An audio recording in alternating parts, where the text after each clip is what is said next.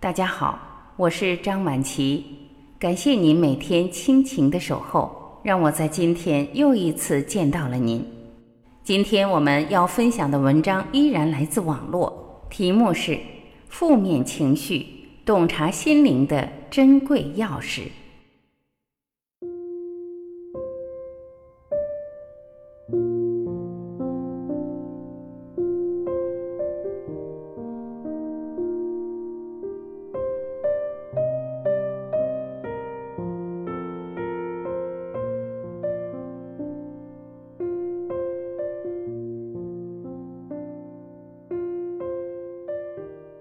斯丹丘库马尔说：“不要给某个不舒服的感觉取个坏名字，而是把它视为洞察无形心灵的钥匙，这是唯一重要的事情。每个人都有负面情绪，负面情绪里包含着非常多重要的信息。打开这个信息，才能真正的了解自己。但实际上，并没有什么所谓真正的负面情绪。”每一个情绪都是一种语言，都是带着信息来与我们沟通的。当我们带着觉知，而不是无意识去看这些情绪的时候，就会发现情绪并没有好坏之分，也不存在真正的负面情绪。情绪是送信人，每一封信都来自于我们的内心。如果你好好的收下这个信息，理解并应对好这封信，送信人就会走了。相反，如果你关门不接待这个送信人，他就会一次次的不请自来。就像一个送快递的，如果你没收到，他就得一趟趟的送；如果你关着门，他就得敲门，甚至撞门。白天你不接收，他晚上还会再来。这也就是为什么我们总在梦中梦见一些我们并不愿意看见和接受的画面。越大的情绪包含着越大越重要的信息，如果你不接受、不解读，它就会反复出现，提醒我们看见。因为这封信里包含着我们内心的重要需要。所以，如果你处于巨大的情绪中，感觉自己很情绪化。先不要自我批判和自我谴责，这绝对不是什么坏事。我们可以用正向的方式来面对情绪。压抑让你获得安全。我们在生活中难免遇到让自己觉得难挨的情况，我们时常会忍一忍。虽然我们觉得当时有压抑，但至少当时你获得了安全。在你没有能力或者准备去应对那个冲突时，压抑保护了你。每一个压抑都避免了一次我们暂时不愿意去面对的冲突。至于我们现在还要不要压抑，取决于我们有没有准备好应对一个可能的冲突，或准备好表达真实的自己。老实说，每个人都无法避免出现压抑的情绪。当我们还小的时候，我们依赖父母和他人，我们没有足够的能力独立，没有足够的能力保护自己。不压抑几乎是不可能的，压抑让我们退回到自己的空间内，让我们得以喘息和休憩。压抑虽然保证了安全，但是确实委屈甚至扭曲了我们真实的自己，甚至有些人会形成了习惯性的压抑。如果一个人被锁在箱子里很久，他的腿是不能马上站立和走路的。如果我们有了压抑的习惯，我们很难在不需要压抑的时候依旧压抑，会变得特别的委屈和愤怒。解除习惯性压抑的方法是，努力觉察和区分过去童年那些不得不的压抑，然后你需要明白，我现在已经成年了，我真的还需要这样吗？现在我的力量与能力比过去的自己大几十倍。我已经有能力去改变，有能力真实的表达自己了。如果我们还愿意承受压抑，那也要接纳自己暂时就是这样的，不要自责和自我伤害。害怕、压抑的惯性是客观存在的，解除任何一个习惯都需要时间与力量，不能一蹴而就。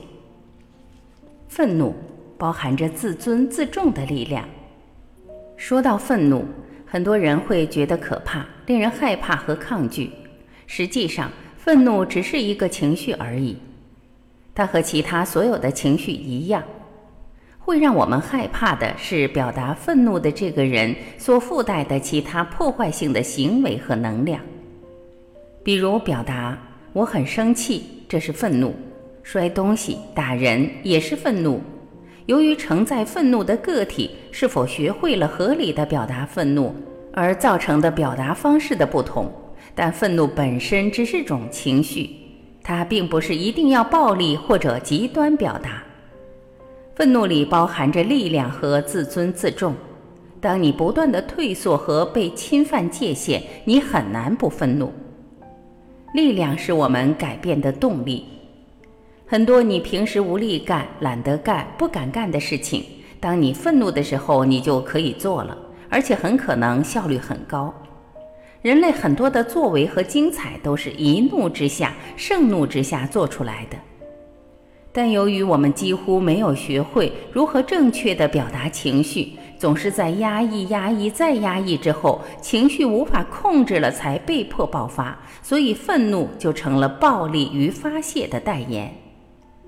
但真正需要去解决的，并不是愤怒本身，而是不再压抑愤怒。要认识到，我们身体就像一个容器。当情绪压抑积攒到一定地步，就像火山爆发一样失控。学习在每一次情绪升起的时候，合理的表达真实的自己，合理的表达愤怒，而不是去压抑愤怒。压抑愤怒才会造成无法控制的后果和令人害怕的状况。愤怒中蕴含的是力量，你怎么用这个力量是你的选择。实际上，悲剧和灾祸不是因为愤怒而生，而是因为你愤怒中的力量的偏差使用而生。对有的人用这个力量去生产、去破坏、去攻击；有的人用这个力量去争取、去发展、去保护。怎么用是你的选择，但这个力量是宝贵的资源，就像汽车的马达。当一个人愤怒的时候，我们内心的声音是什么？这太过分了。怎么可以这样？这太不应该了。我们内心一直在追求公平与合理的被对待，这就是自尊与自重，希望更好的力量。尽管每个具体的愤怒的人，他们头脑里的观念界限千差万别，但不总是合适，尤其是人在迁怒的时候。但这里面的倾向是追求自爱和自重。能够合理表达愤怒的人，都不会过于内在受伤，不会患忧郁症。嫉妒告诉你真正想要的是什么，嫉妒告诉你自己想要的是什么，以及多么想要。若你能够稳住神，不去急于排除这种不快，不去急着诋毁、诽谤、发泄不满，而是能够对自己进行细细的观察。你会发现自己的内心有很多的饥饿，尤其是童年时的完全无助的饥饿。嫉妒来源于我们想要却暂时还没有的东西，或者自己觉得不屑但又没能获得的东西。简而言之，嫉妒就是我们没能看见、回避和逃避的内在需要。嫉妒本身是一种饥饿感，它不来源于肉体，而来源于精神。填补精神饥饿最好的方法是，先接纳自己这里是饥饿的，然后如果真的很想要，那就去努力；如果自己不想要，那就彻底的把它放下。虽然自我检查内在需求并不是一条轻易的路，但这是一条通往爱和希望的路。而让我们难受的嫉妒，正是提醒我们看见需要的信号灯。悲伤包含着疗愈与安慰。通常我们在经历着悲伤的时候，我们会做什么？疗伤、独处、与自己待在一起、求助或者自怜。整个人没有力量，也没空思考其他的。很多人都不喜欢悲伤，但细细回忆一下，每一次悲伤之后，我们的内在都会进行一次蜕变和升级。我们会经由经验悲伤，变得越来越强韧，越来越接纳，越来越成熟。不要去劝说一个正在悲伤中的人尽快走出悲伤，陪着他，倾听他，对他说：“如果你难过，就尽情的哭出来，看着他哭个够，就是对他最好的安慰和爱。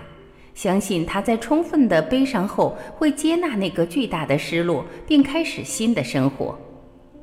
每个人都需要时间和时机来整理、面对自己的内在。悲伤的尽头是接纳与转化。一个人若能明白悲伤背后蕴藏着的巨大礼物，那悲伤的使命就完成了，他也会越来越不容易产生悲伤了。无聊孕育着生命的价值和意义。无聊甚至是珍贵的。如果你不急着把它赶走的话，青少年是很容易感到无聊的。此前太小不能够，此后麻木习惯，所以青春期时的无聊感是一个被包裹的灯笼。如果他不急着跑出屋外，他会发现包裹中的光，而那是他接触自己此生原本使命的良机。年轻的时候总会感慨人生很无聊。我们在百无聊赖中用很多方法打发和消磨人生，然后人就长大了。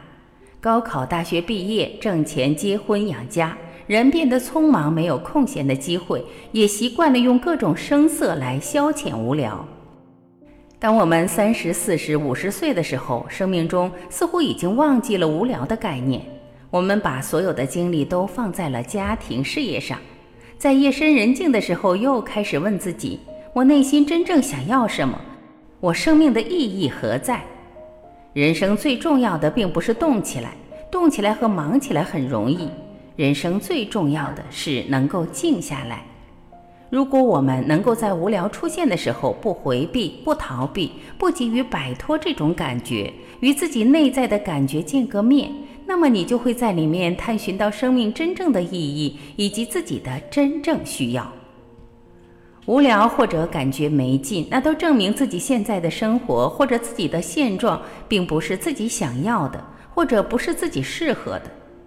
那么什么才是呢？你可以在无聊中寻找。如果你能够在无聊中安静下来，那你一定会找到。焦虑，调整你头脑里的刻度。现在很多人都很焦虑，焦虑让我们备受煎熬，甚至觉得可怕。但它本身包含着极有价值的东西。我们觉得焦虑让我们觉得难受，是因为我们从来都没有在焦虑中认真的去看看焦虑到底想要带给我们什么讯息。如果我们能在焦虑中安静下来，看看焦虑本身，焦虑会告诉你哪里做错了，哪里的界限是有问题的。哪里该停下来整理整理，不要一个劲儿的向前冲。最常见的产生焦虑的原因是欲望和内在的空虚。你不顾现实而过高的期望自己，有完美主义倾向或者强迫性观念。比如你不顾事情的节奏而希望更快、更早、更好。倘若你能深入的察觉你的焦虑，你会看到自己头脑里刻度的偏差，把那个刻度调过来。你就会安然而有效，这非常重要，可以避免你此后很多的挫败、无望、自责、慌乱和失眠。如果你坚持回避情绪，你必将被打扰；如果你极力逃开情绪，你将被追上；而如果囚禁它，我祈祷你囚禁不成，因为一旦你成功了，身体就会不得不说话。身体和内在是会通过各种各样的方式与我们沟通的。比如情绪，比如疾病，身体说话的方式是生病。绝大多数的疾病都是因为情绪，所以请停下来，看看内在真正的声音。没有不好的情绪，只有不被尊重的情绪；没有可怕的情绪，只有缺乏了解的情绪。